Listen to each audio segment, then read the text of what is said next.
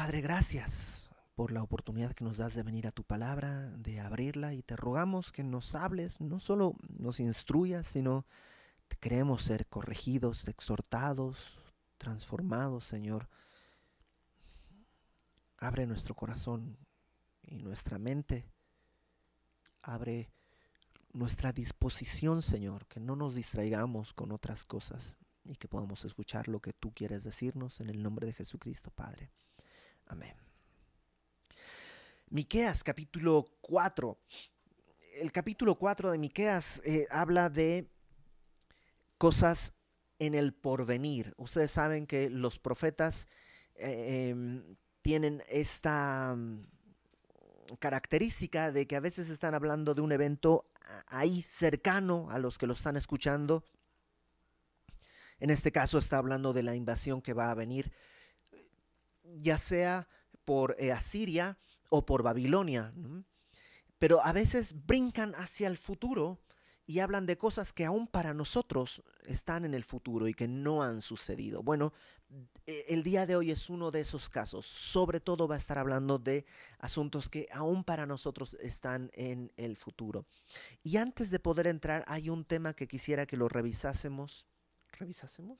Lo que lo revisáramos es este, em, antes de poder entrar para que todos sepamos de qué estamos hablando. Y ese asunto es el milenio. A lo mejor has escuchado del milenio. ¿Qué será el milenio? Pues espero que hoy nos quede claro. Así que vamos a empezar en 2 Samuel capítulo 7 para ver qué es el milenio, esa cosa de la que tantos han hablado. Segundo libro de Samuel capítulo 7.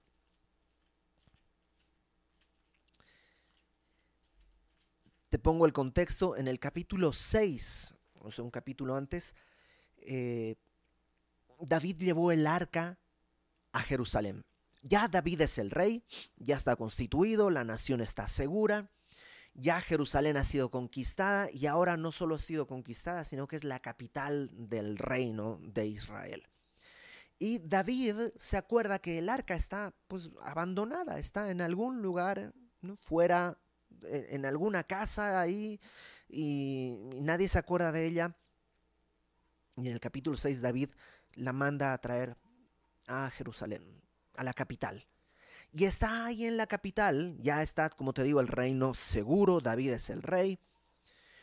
Pero se da cuenta David de que él tiene un palacio, tiene una casa hermosa y está viendo por ahí, a lo mejor por la ventana, ve y se da cuenta que el arca está en una tienda. Y él voltea y pues, yo estoy en un palacio y el arca de Dios, que es donde está la presencia de Dios, está en una tienda. Y dice, no puede ser. Voy a hacerle una casa al arca de Dios, ¿no? Haciendo referencia al templo. Voy a construir este templo, porque no puede ser que yo estoy en un palacio y el arca está en una tienda. Y el profeta Natán le dice, dale, pero luego Dios le dice al profeta, no, que no le dé, ve y dile a David que él no lo va a hacer. Mira, acompáñame por favor capítulo 7 del segundo libro de Samuel.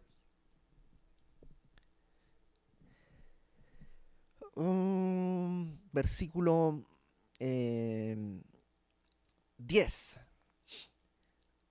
Dios le está diciendo a, a David este, ¿tú quieres hacerme una casa? No, no podrás hacerme una casa. Pero yo voy a hacer algo por ti. Versículo 10, 2 Samuel 7, versículo 10. Yo, dice, yo fijaré lugar a mi pueblo Israel y lo plantaré para que habite en su lugar y nunca más sea removido, ni los inicuos le aflijan más como al principio desde el día en que puse jueces sobre mi pueblo Israel, y a ti te daré descanso de todos tus enemigos. Asimismo, Jehová te hace saber que Él te hará casa. Entonces David dice, yo quiero hacerle una casa, y Dios dice, no, David, tú no me harás casa, yo te voy a hacer casa a ti. Ahora este es un juego de palabras, porque David está hablando de un templo, la casa en el sentido de un templo, pero Dios está hablando de, una, de un linaje, casa como de descendencia, creo que ya lo hemos hablado, ¿no? Como la casa de los duques de no sé qué, es como un linaje. Entonces Dios le dice, yo te voy a hacer casa a ti, David. Eh, versículo 12. Y cuando tus días sean cumplidos y duermas con tus padres, yo levantaré después de ti a uno de tu linaje, el cual procederá de tus entrañas, y afirmaré su reino. Él edificará casa a mi nombre, y yo afirmaré para siempre el trono de su reino. Y una vez más está en este juego de palabras que está hablando en un sentido cortito de Salomón, porque Salomón, cuando David muere, Salomón es su hijo, el que va a hacer la casa el, templo de Dios, pero a la vez no está hablando de Salomón, porque dice voy a hacer su reino para siempre. Y Salomón no tuvo un reino para siempre. Está hablando de alguien en el futuro, del Mesías, el que le edificaría casa, ya no solo como templo, sino como familia, como linaje, y que su reino sería para siempre. Y esta es la promesa que Dios le hace a David. Y si te das cuenta es una promesa sin condiciones. No le dice David, si tú haces esto, yo te voy a edificar casa. No. De hecho, lo que le está diciendo es David, tú no vas a hacer nada, yo voy a hacer esto. Y ni te estoy preguntando, te estoy diciendo, yo te voy a edificar y de tu descendencia voy a levantar a uno cuyo reino no tendrá fin. Eh, versículo 14, yo le seré a el Padre y él me será a mí hijo. Si hiciere mal, yo le castigaré con vara de hombres y con azotes de hijos de hombres, pero mi misericordia no se apartará de él como la aparté de Saúl, al cual quité de delante de ti. Y será firmada tu casa y tu reino para siempre delante de tu rostro, y tu trono será estable eternamente. Entonces, esta es la promesa que tenían todos en el pueblo de Israel. Por eso cuando hablaban del hijo de David, todos los judíos entendían, wow, el hijo de David es el que tendrá el reino y que si tendrá el reino, acuérdate, en el tiempo de Jesús estaban esperando que llegue el Mesías. Cuando llegue tendrá el reino, pues va a votar a Roma, que nos está oprimiendo, y va a instaurar el reino del hijo de David. Y nosotros como judíos vamos a gobernar en el mundo y nadie nunca más nos va a volver a pisotear, porque su reino dice que será eterno y será firme. Todos entendían eso, sabían que era una promesa mesiánica. Ese es el reino que todos están esperando. ¿Cuál fue el problema? Bueno, de David vino después Salomón y después de Salomón uno y otro y otro y otro y muchos reyes, todos murieron. Y al final fueron conquistados por Babilonia y nunca se cumplió. Nunca vino este rey que tendría un reino eterno. Acompáñame por favor ahora a Lucas capítulo 1. Lucas capítulo 1. Versículo 30 y 32. Dice, bueno, 31. En este momento el ángel está viniendo a decirle a María que va a, va a concebir del Espíritu Santo y que va a dar a luz al Mesías. Eh, estamos hablando del nacimiento de Jesús, ¿no? de cuando el ángel viene a decirle a María que va a quedar embarazada, de, pero, pero no de una manera natural, sino que eh, Dios mismo vendrá sobre ella y ella quedará embarazada y, y el hijo, fíjate lo que habla del hijo, versículo 31 de Lucas 1. Ahora concebirás en tu vientre y darás a luz a un hijo y llamarás su nombre Jesús. Este será grande y será llamado Hijo del Altísimo. Y el Señor Dios le dará el trono de David, su padre, y reinará sobre la casa de Jacob para siempre, y su reino no tendrá fin. ¿Te das cuenta? Esa promesa que le había hecho Dios a David y que no se ha cumplido, es la misma que vienen y le dicen, se cumplirá en tu hijo. Le dicen a María, tu hijo será este rey que estaban esperando, el que tendrá el reino eternamente y para siempre. Ahora Jesús vino, caminó en la tierra, Por 30 años caminó como cualquier persona. A los 30 años comenzó su ministerio a hablar y a predicar las buenas nuevas del Evangelio del reino de Dios. Después fue crucificado, murió, resucitó y ascendió a los cielos. ¿Y qué crees? No se ha cumplido esa promesa que Dios le hizo a David. ¿Cuándo se va a cumplir? En el milenio. El milenio es el cumplimiento de esta promesa. Ese es el cumplimiento de la promesa. Acerca del milenio hay distintas posturas a lo largo de la historia y, el día de hoy hay muchas posturas y algunos se llaman los amilenialistas. Los amilenialistas dicen que el milenio no existe, que es algo simbólico, básicamente es una etapa en la que em, pues habrá bondad, la bondad de Dios, pero no son mil años. Eso es un símbolo. Esos son los amilenialistas, los que no creen en el milenio como tal. Luego están los postmilenialistas. Los postmilenialistas dicen que el milenio es esta etapa después de, eh, de la resurrección. O sea, Cristo resucitó y entonces entramos en el milenio. Y el Evangelio un día crecerá y llenará toda la tierra y cuando todos hayan escuchado el Evangelio, vendrá Cristo ya a, a un mundo que está ordenado, porque ya todos creyeron, todos ya son creyentes cristianos, ya hay paz en el mundo y entonces Cristo viene a reclamar lo suyo. Eso son, por eso se llaman postmilenialistas, porque Cristo viene después del milenio. Para ellos, milenio tampoco habla de mil años, ¿no? Ya han pasado dos mil desde la crucifixión, pero piensan que eh, e, el mundo crecerá y avanzará y madurará, el Evangelio llenará toda la tierra, todos serán creyentes y entonces habrá paz y Cristo vendrá a, pues vivir en la tierra. Esos son los postmilenialistas. Y estamos los pre milenialistas. ¿Qué quiere decir? Que Cristo tiene que venir antes del milenio. Porque el milenio no es posible sin Cristo. Ya hemos probado estados cristianos y son un positivo desastre. La Edad Media son todos estados cristianos en los que desde el poder se dice ahora a partir de aquí todos somos creyentes y, ya se probó y es un absoluto desastre. Ya probamos de todo, probamos dictadura, probamos democracia, probamos este monarquía, probamos república, ya probamos este congreso de un partido, probamos congreso del otro, probamos a lo largo de la historia todo tipo de sistemas políticos, de derecha, de izquierda, de centro, izquierda, derecha, pasa por lateral, centro, centro, cabeza, gol, ya probamos todo tipo de sistemas políticos, ninguno funciona, ninguno va a traer la paz. ¿Por qué? Solo va a venir cuando venga el rey, el príncipe de paz. Por eso somos premilenialistas. Primero vendrá Cristo y luego el milenio. En segundo lugar, creemos que el milenio es literal porque si, si Dios no le cumple una promesa a David, es un mentiroso. Entonces tiene que cumplirle esa promesa. Esa promesa se cumple en el milenio.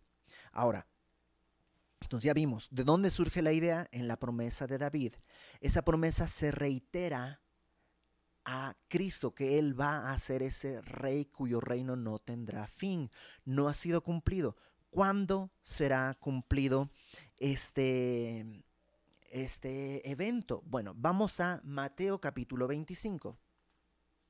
Siguiente escena, Mateo capítulo 25. Me voy a ir rapidísimo porque si no, no vamos a alcanzar a ver Miqueas capítulo 4. Pero Mateo capítulo 25, versículo 34. Mateo 25, 34.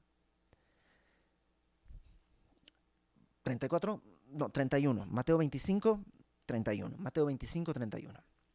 Dice, cuando el Hijo del Hombre venga en su gloria, Jesús está hablándole a sus discípulos acerca de su regreso de sus, 24 y 25 es un discurso sobre el final de los tiempos y cuando Cristo venga nuevamente. Entonces lo que les dice es, cuando el Hijo del Hombre, que Él es el Hijo del Hombre, Cristo, venga en su gloria, no está hablando de su primera venida, porque su primera venida no vino en gloria, vino como siervo. Pero cuando venga en su gloria y todos los santos ángeles con él, que tampoco sucedió en su primera venida, pero cuando venga en su segunda venida, vendrá con todo un ejército, nosotros como su iglesia incluidos, regresaremos con él. Se sentará en su trono de gloria, no ha sucedido, sucederá. Cuando venga, la segunda vez que venga, se sentará en su, en el, su trono de gloria. ¿Te acuerdas? Tiene que reinar, es el milenio y serán reunidas delante de él todas las naciones, y apartará los unos de los otros como aparta el pastor las ovejas de los cabritos, y pondrá las ovejas a su derecha, los cabritos a su izquierda. Y entonces el rey dirá a los de su derecha, venid benditos de mi Padre, heredad del reino preparado para vosotros desde la fundación del mundo. ¿Qué reino? El reino milenial. No está hablando del paraíso, sino el reino milenial este reino que va a inaugurar con su regreso, cuando Jesús venga con, su santa gloria a, reclamar el reino, a cumplir la promesa que le hizo a David, porque Dios le hizo una promesa a David, un rey judío en un imperio judío. Y Jesús es judío, él nació en el pueblo judío y él tomará eso. Dice, cuando venga el rey, tomará a las naciones, todas las naciones, después de la gran tribulación, todas las naciones que están ahí, que han sobrevivido a la gran tribulación, Él las pondrá enfrente y juzgará las ovejas de los cabritos. Y a las ovejas les dirá, vengan, pueden entrar al reino que Dios ha preparado, porque Tuve hambre, me disteis de comer, tuve sed, me disteis de beber, fui forastero, me recogisteis, estuve desnudo, me cubristeis, enfermo, me visitasteis en la cárcel y vinisteis a mí. Y entonces los justos, mm, estas, estos, estas ovejas, le responderán, Señor, ¿cuándo? ¿Cuándo te vimos hambriento y te sustentamos o sediento y te dimos de beber? ¿Cuándo te vimos forastero y te sustentamos eh, eh, o te recogimos desnudo, te cubrimos? ¿Cuándo te vimos enfermo o en la cárcel y vinimos a ti? Y respondiendo el rey les dirá, de cierto os digo que en cuanto lo hicisteis a uno de mis hermanos más pequeños, a mí lo hicisteis. ¿Qué está pasando? Acabamos de salir de la gran tribulación. Durante la gran tribulación, el anticristo ha perseguido al pueblo judío con una ferocidad insospechada. Por eso se llama la gran tribulación. Jesucristo dice, no ha habido una nunca antes. Lo que pasó con Hitler es un juego de niños comparado con lo que sucederá en esos siete años de la gran tribulación. Entonces, dice, ahí en ese tiempo ustedes vieron a mi pueblo, le dieron de comer, lo visitaron en la cárcel, los cuidaron, por eso demostraron su fe, son justos, entren al reino de mi Padre. Y los otros, los que no hicieron esto, los que estuvieron del lado del anticristo, pero que sobrevivieron a toda esta etapa de la gran tribulación, léelo en tu casa, lo que les dice es, ustedes son malditos al lago de fuego y serán enviados al lago de fuego. Y entonces, esto se conoce como el juicio de las naciones, entonces comenzará su reinado milenial el milenio, su reino milenial. Acompáñame por favor a Apocalipsis capítulo 20. Aquellos que estudiamos Apocalipsis hace algunos años ya lo eh, estudiamos esto un poquito más en detalle. Capítulo 20. Apocalipsis capítulo 20. No más para que tengamos contexto, capítulo 19 es el regreso de Cristo. Léelo en tu casa. Eh, es el regreso de nuestro Señor en el capítulo 19. En el capítulo 20 está ahora eh, el, el, milenio. Fíjate, capítulo 19 es el regreso de Cristo. Dice 20, versículo 1, capítulo 20, versículo 1. Vi un ángel que descendía del cielo con la llave del abismo y una gran cadena en la mano y prendió al dragón. ¿Quién es el dragón? Es la serpiente antigua es el diablo, Satanás, lo ató por mil años, por eso se llama milenio, porque son mil años. Cuando Cristo regrese, lo primero que sucede es que Satanás es atado por mil años y lo arrojó al abismo, que es una especie de cárcel para demonios, no es el infierno, es el abismo, y lo encerró y puso su sello sobre él para que no engañase más a las naciones hasta que fuesen cumplidos mil años. Después de esto debe ser desatado por un poco de tiempo. Y vi tronos. En el milenio no solo está el trono de Dios, de, Cristo en Jerusalén, sino que además dice que vi muchos otros tronos y se sentaron sobre ellos los que recibieron la facultad de juzgar. ¿Quiénes son esos? Pues tú y yo. Los que hemos sido fieles sobre lo poco, seremos puestos sobre lo mucho. Y una y otra vez Jesús habla de eso. Aquel que es fiel aquí en lo poco será puesto sobre lo mucho. Apocalipsis 2 y 3 son promesas a la iglesia. Y una de ellas es, ustedes se sentarán en mi trono como yo me he sentado en el trono de mi Padre y juzgarán conmigo. Eh, Pablo también le dice a Timoteo que eh, reinaremos con él. Los que sufrimos reinaremos con él. Entonces aquí estará Él en su trono y cada uno de nosotros en distintos puestos de autoridad. Eh, y etcétera. Bueno, luego sigue leyendo lo demás. Este es el milenio. Después de mil años, ¿qué pasará? Como vimos, Satanás será dejado libre. Estos mil años son mil años en que no hay, no hay eh, guerras, no hay problemas, no, es que no hay pecado, hay pecado, pero estamos todos juzgados con juicio perfecto, no hay corrupción. Todo Cristo lo juzga desde Jerusalén. Y cuando digo todo, quiero decir todo. O sea, bueno, sigamos, porque eso lo vamos a ver en Miqueas. Acompáñame ahora a Isaías, capítulo 11. Isaías, capítulo 11. Para que veamos cómo será el milenio. Entonces ya vimos ¿Por qué hablamos del milenio? Porque es una promesa que Dios va a cumplir a David, que Dios se la, se la confirma a Jesús cuando es anunciado su nacimiento, que no se ha cumplido en su primera venida, que se cumplirá en su segunda venida cuando Él venga con sus ángeles a sentarse en su trono de gloria, juzgará a las naciones para ver quiénes entran al reino milenial y quiénes no. Y ya vimos que es un reino, Apocalipsis capítulo 20, Satanás está encerrado, entonces eh, Cristo gobierna y nosotros con él. Capítulo 11 de Isaías. Saldrá una vara del tronco de Isaí. ¿Quién es el tronco? ¿Quién es Isaí? Es el padre de David. Entonces estamos hablando del mismo asunto. ¿no? Saldrá una vara del tronco de Isaí, un vástago retoñará de sus raíces.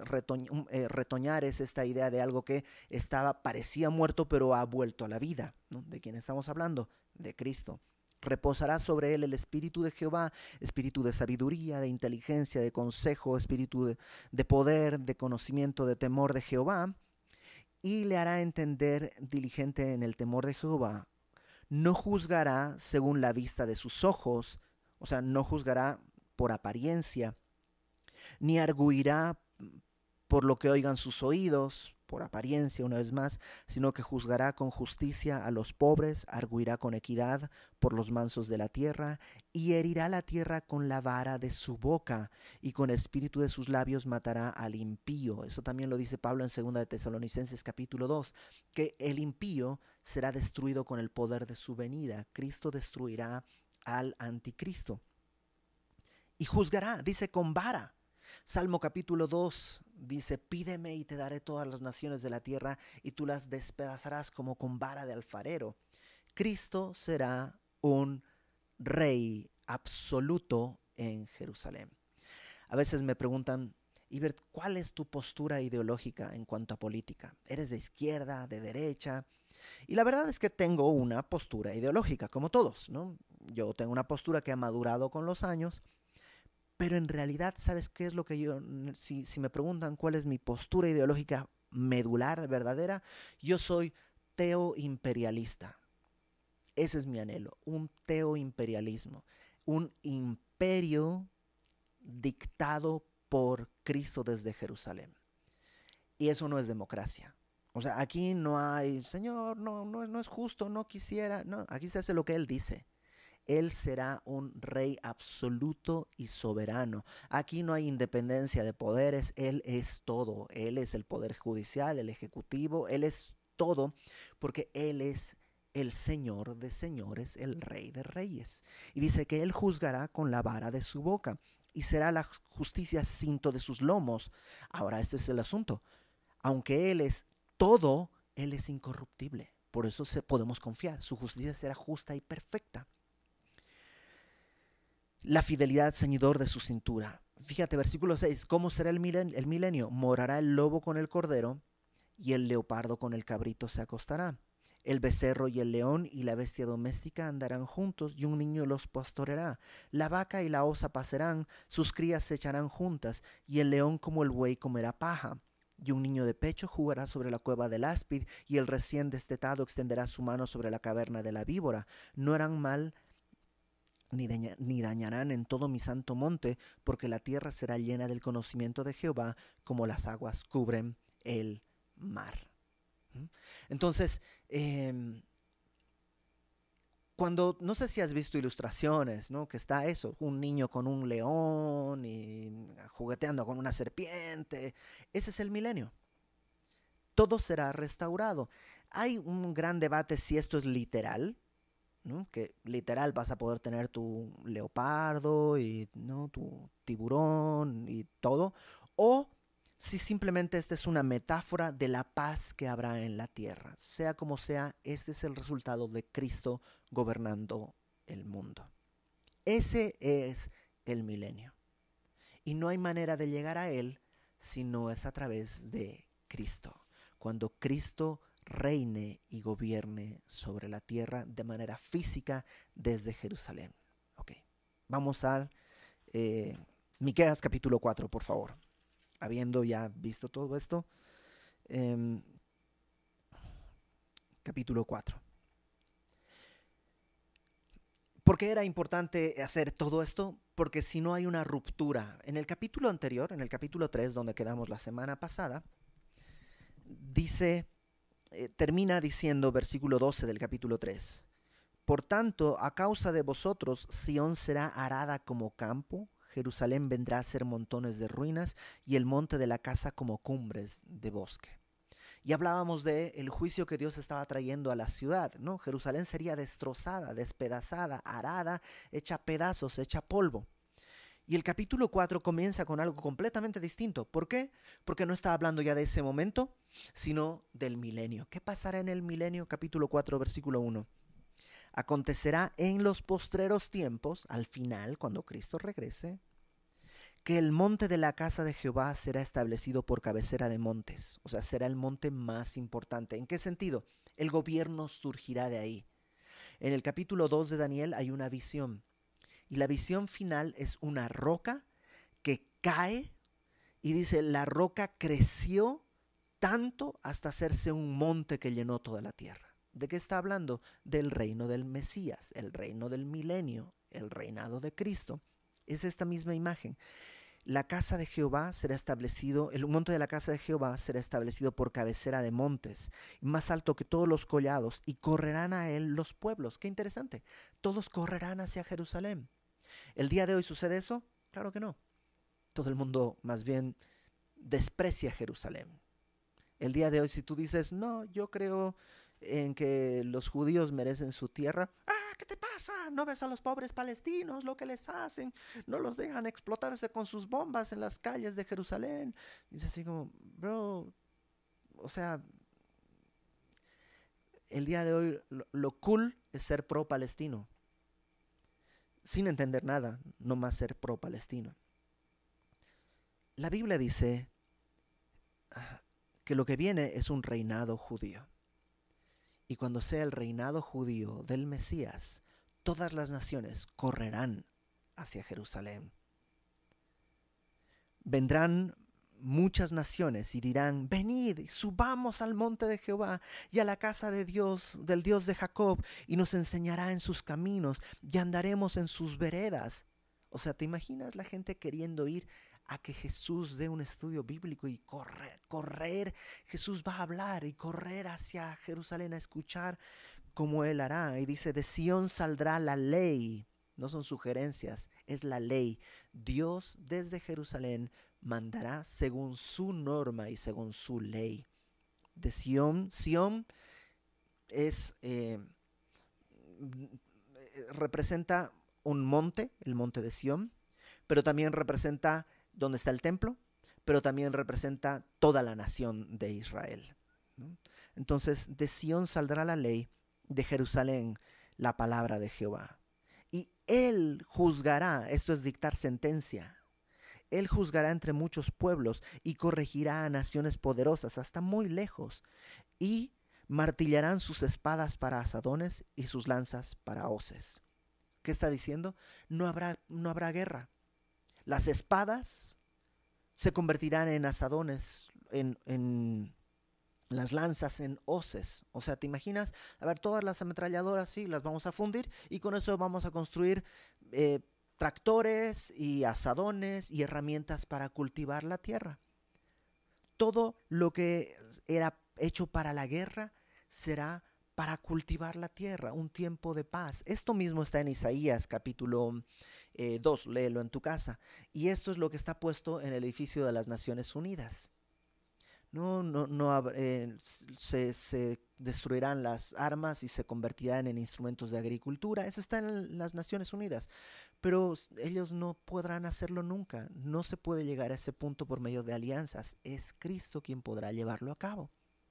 Y cuando Él venga pasará eso. Las, las armas, dice, se martillarán sus espadas y se convertirán en asadones.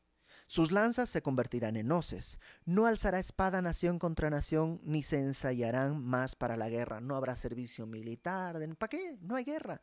Habrá más bien a lo mejor servicio este, agricultor, agricultor o algo así. La gente tendrá lugares para sembrar y cosechar.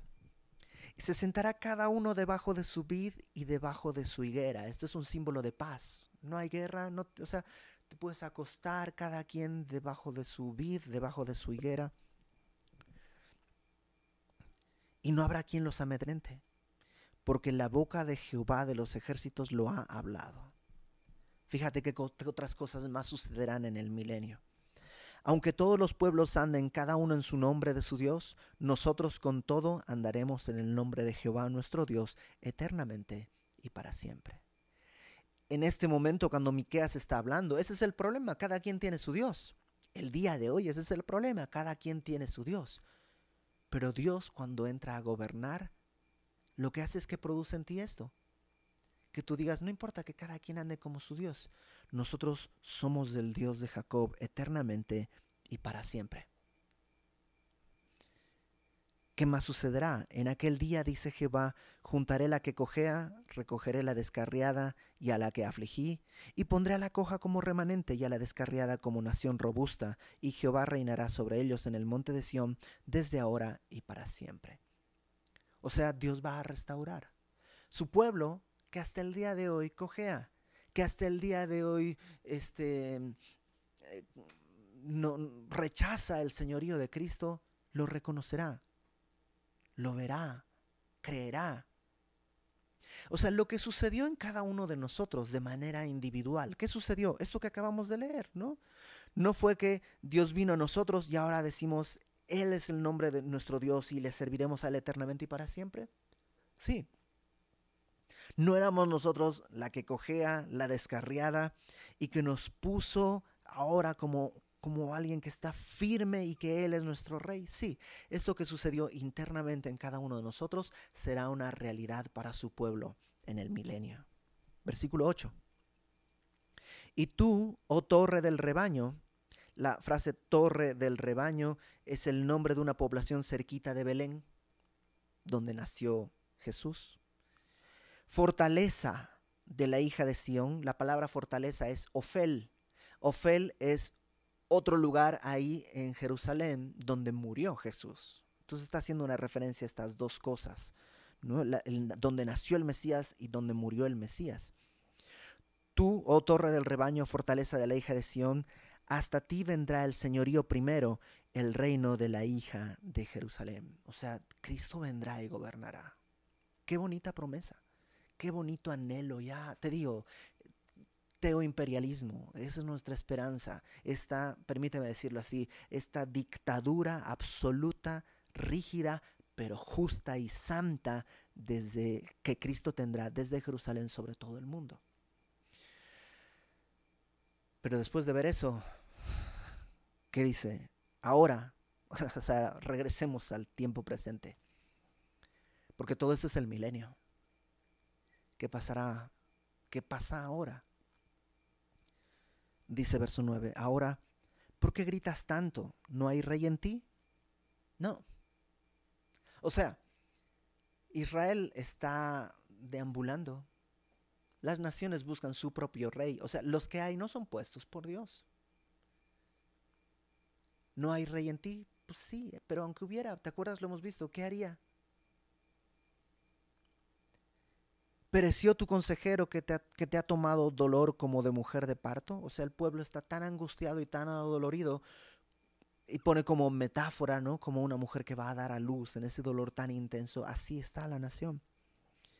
Y le dice, duélete y gime, hija de Sión, como mujer que está de parto, porque ahora saldrás de la ciudad y morarás en el campo y llegarás hasta Babilonia. Lo que le dice es, sí, llora, y llora en serio, porque vas a abandonar la ciudad y serás llevada a Babilonia. Vendrá la cautividad. Por 70 años el pueblo tendrá que vivir en la cautividad. Y yo pienso, cuando tú y yo estamos necios con el pecado y Dios viene y dice, sé que eres mi hijo, pero ¿sabes qué? Vendrá un castigo. No para destruirte, pero necesitas reaccionar. Y te da una promesa, vas a estar conmigo por la eternidad. Pero mientras tanto la vida va a ser difícil.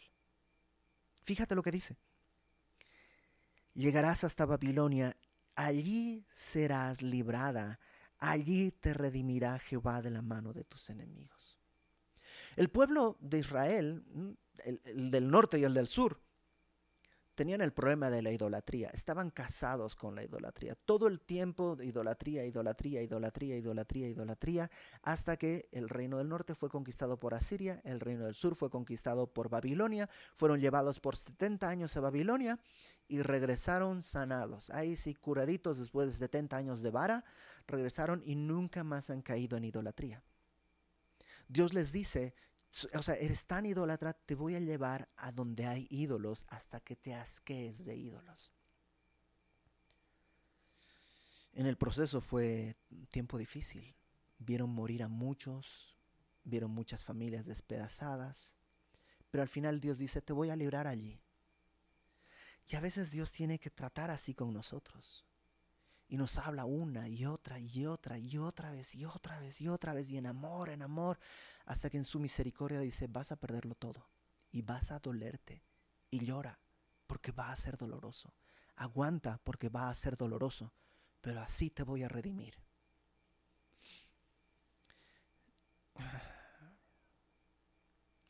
Yo conozco a algunas personas que batallaban con algún pecado. Batallaban, batallaban y batallaban al punto en que Dios los llamó a su presencia. Y yo siempre he pensado, ¿será que Dios les dijo, ok, vas a tener que sufrir, sufrir, sufrir, pero te voy a librar? Y Dios los libra. Pero el costo fue muy alto. El costo fue muy alto. Y Dios está poniendo una promesa maravillosa enfrente de nosotros, no para amenazarnos, sino para que viendo lo que, lo que va a suceder, viendo lo que Él va a hacer, tú podamos ver la perspectiva y decir, pecado, ¿sabes qué? No me hagas reír, no me seduce tu oropel cuando enfrente de mí está saliendo el sol de justicia. La dimensión de las cosas vuelve a la realidad cuando vemos lo que Dios está haciendo. Entonces ya no importa lo que estoy viendo acá, porque mis ojos ven lo que Dios va a hacer. Verso 11 continúa diciéndole a la nación, pero ahora, ¿no? que contraste con lo que Dios va a hacer y las naciones corriendo a Jerusalén y él reinando, ahora se han juntado muchas naciones contra ti, y dicen, sea profanada y vean nuestros ojos su deseo en Sión. Dicen, vamos a ver a Jerusalén cómo va a ser despedazada. Vamos a cumplirle a nuestros ojos el deseo de ver la ciudad despedazada. Y esto también es una profecía de lo que va a suceder. No en el milenio, sino un poquito antes del milenio. Para que nos hagamos la idea en el panorama, la gran tribulación son siete años en los que el anticristo está gobernando el mundo entero.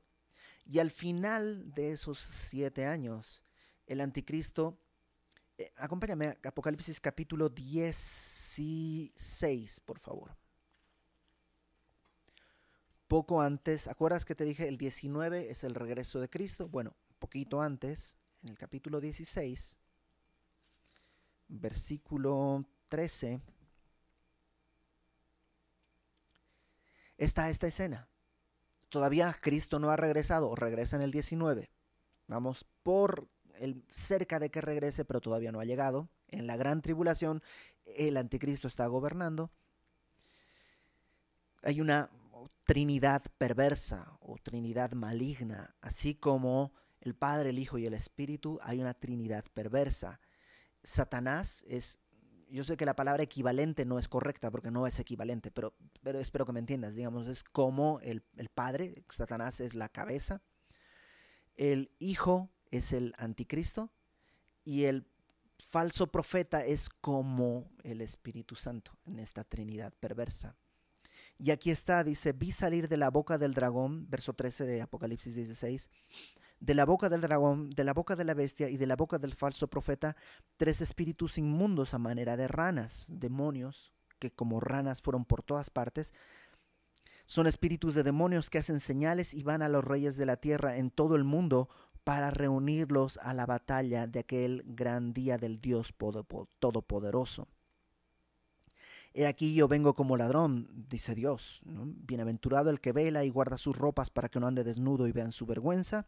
Y los reunió, y esto es interesante, porque aunque los demonios salen de la boca del anticristo, del falso profeta y del dragón, de Satanás, aunque sale de su boca este llamado a todas las naciones, en realidad es Dios quien los está juntando. Porque dice en el verso 16, los reunió, Dios los reunió en el lugar que en hebreo se llama Armagedón, que seguramente has oído, que es la batalla de Armagedón. Bueno, es esta. Están reunidas todos los ejércitos del mundo ahí en Armagedón. Fueron espíritus como de ranas por todas partes diciendo, ve Armagedón, ve Armagedón, y llegarán. Y en realidad es Dios quien está reuniendo a todos para esta gran batalla. ¿Y qué sucederá ahí en Armagedón?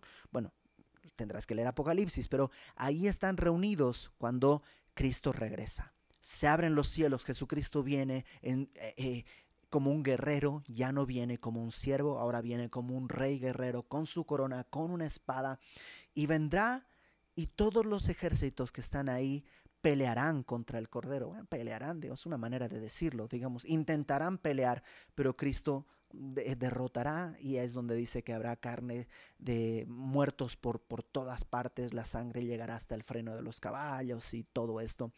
Cristo, cuando están reunidos ahí en Armagedón, regresará y lo que ya leímos, instaurará primeramente el juicio de las naciones y luego su reinado milenial. Ahora, de eso está hablando ahora Miqueas. Regrésate a Miqueas. Capítulo 4, versículo 11. Se han juntado muchas naciones contra ti. Hablaba de Jerusalén, pero también habla del, de este momento antes del regreso de Cristo, cuando están todas las naciones. Ahí, Armagedón está cerquita de Jerusalén. Están ahí para pelear dicen sea profanada, verso 12, mas ellos no conocieron los pensamientos de Jehová. Pensaron que fueron voluntariamente, pero es Dios quien los reunió. Ni entendieron su consejo, por lo cual los juntó como gavillas en la era. Así Dios los amarra. Y le dice, verso 13, levántate, trilla, hija de Sión. Jerusalén está ahí como rodeada y pues está más bien perdida pero con el regreso de Cristo, lo que Jesús dice es, el, trillar era cuando ponías las gavillas de trigo y ponías a un animal que caminara por encima arrastrando una plancha y va aplastando todo el trigo para descascararlo. Creo que ya lo hemos hablado en distintas ocasiones. Eso es trillar. Entonces en esta metáfora dice, estas naciones son como gavillas. Ya las reunió, las puso ahí y ahora le dice a su pueblo, levántate y trilla como si ellos fueran el, buey que va a pasar por encima de estas naciones.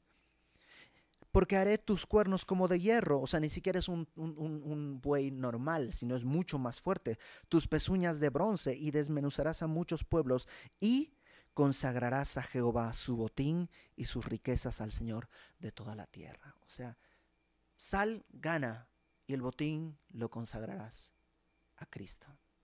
Acompáñame un pasaje más, por favor. No tengo ni idea qué hora es, pero Zacarías, capítulo 14. Em,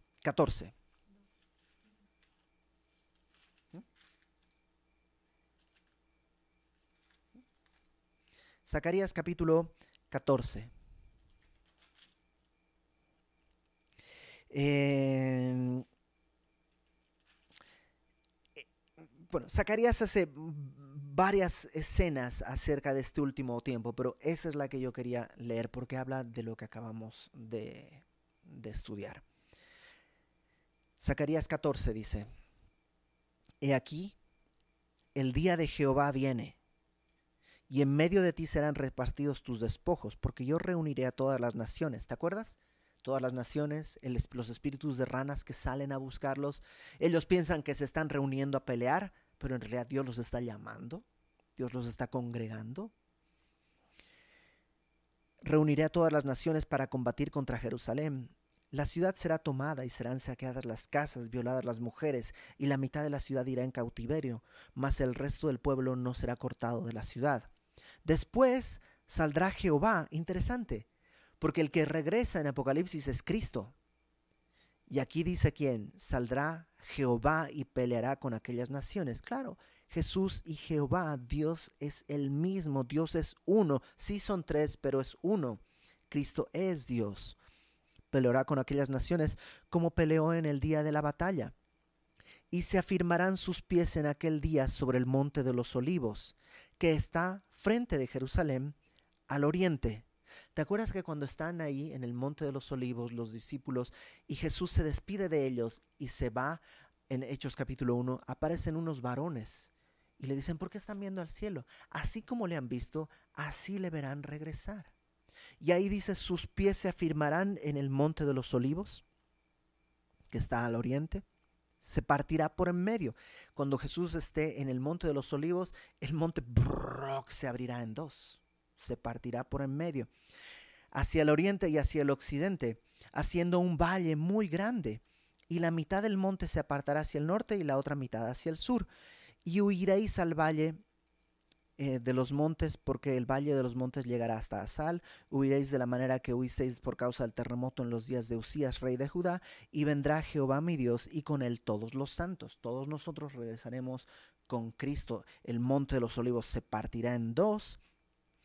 Y dice, esto es maravilloso, acontecerá que en ese día no, no habrá luz clara ni oscura. Entonces, ¿cómo? O sea, porque no es luz ni clara ni oscura. ¿Cómo es? Pues trata de describir algo que no se ha visto nunca. Cristo en su gloria caminando entre nosotros. Los evangelistas dicen, pues, o sea, su ropa era blanca como pues ningún lavador puede dejar blanca su ropa. Ok, ¿cómo? Es que, es que no tengo vocabulario, ¿cómo lo expreso? Y aquí Zacarías dice, pues es una luz, pero no, no es una luz blanca, ah, oscura. No, tampoco es oscura. ¿Cómo es? Así. No sé cómo.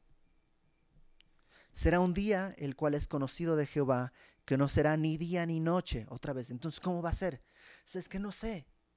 Porque no era de día, porque no era la luz del sol. Ah, era de noche. No, no era de noche. Era Cristo en su gloria. Pero sucederá que al caer la tarde habrá luz. Ah, caramba, ¿cómo? Al caer la tarde tiene que haber oscuridad. Sí, pero aquí habrá luz. Es que es Cristo en su gloria regresando. Acontecerá también en aquel día que saldrán de Jerusalén aguas vivas, la mitad de ellas hacia el mar oriental y la otra hacia el mar occidental en verano y en invierno. O sea, de Jerusalén, desde el templo, desde el lugar santísimo, se abrirá y desde ahí saldrá una fuente de agua. Esta fuente de agua dice más adelante que saldrá, un pedazo va hacia el mar muerto y otro pedazo va hacia el mar Mediterráneo. Cuando llega al mar muerto, el mar muerto ahora tendrá vida y la gente irá a pescar ahí y habrá vida en el mar muerto. Verso 9. Y Jehová será rey sobre toda la tierra. En aquel día Jehová será uno y uno su nombre. Toda la tierra se volverá como, la, como llanura desde Jeba hasta Rimón al sur de Jerusalén, y ésta será enaltecida y habitada en su lugar desde la puerta de Benjamín hasta el lugar de la puerta primera, hacia la puerta del ángulo, y desde la torre de Hananeel hasta los lagares del rey, y morarán en ella, y no habrá nunca más maldición, sino que Jerusalén será habitada confiadamente. Y, y bueno, sí, ahí puedes leer muchísimas más cosas que suceden. Eso es lo que sucederá.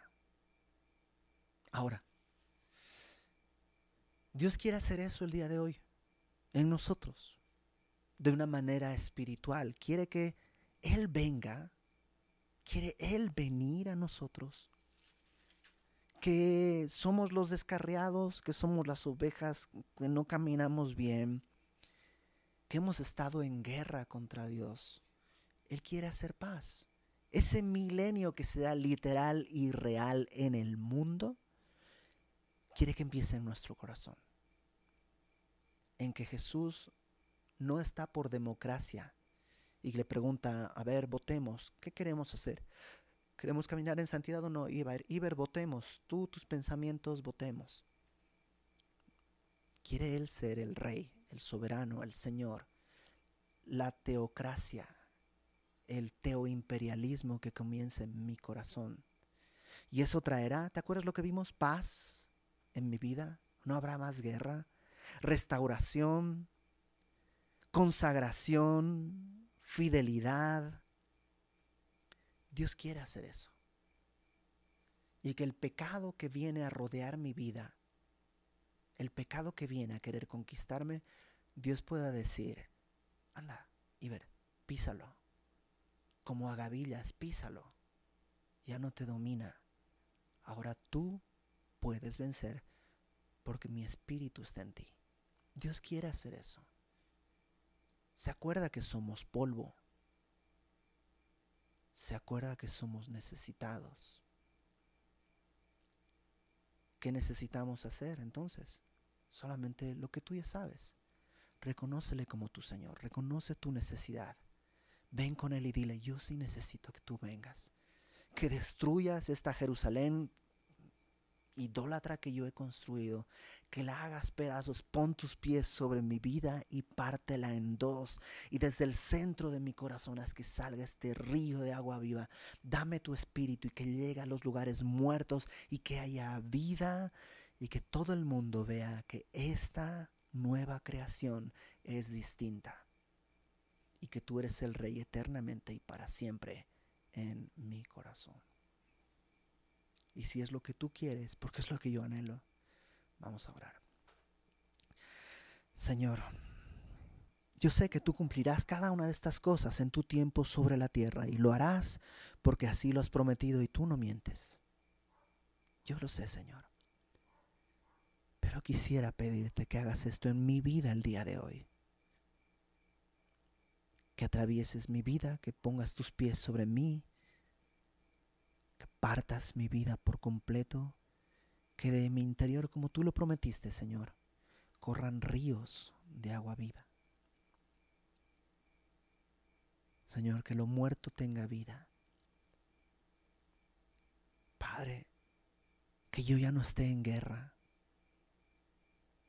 Que transforme, Señor, todos los elementos que tengo para pelear en algo para construir y alimentar a los demás que yo, Señor, que he sido una oveja perniquebrada, coja, pueda caminar en ti y me hagas una nación fuerte, no fuerte ante los demás, sino fuerte contra el pecado, contra las tentaciones. Restáurame, Señor. Sé tú en mí y glorifícate de esa manera, Padre. Que el milenio para nosotros comience hoy con tu presencia. Envía tu Espíritu Santo. No lo merecemos, pero lo necesitamos. Lo necesitamos con urgencia, Señor. Y pedimos esto sabiendo que pedimos conforme a tu voluntad, porque es lo que tú quieres hacer. Aquí estamos, Señor. Rompe todo lo que tengas que romper. Haznos una nueva criatura en ti. Te lo rogamos humildemente, en el nombre de Cristo nuestro Salvador. Amén. Amén.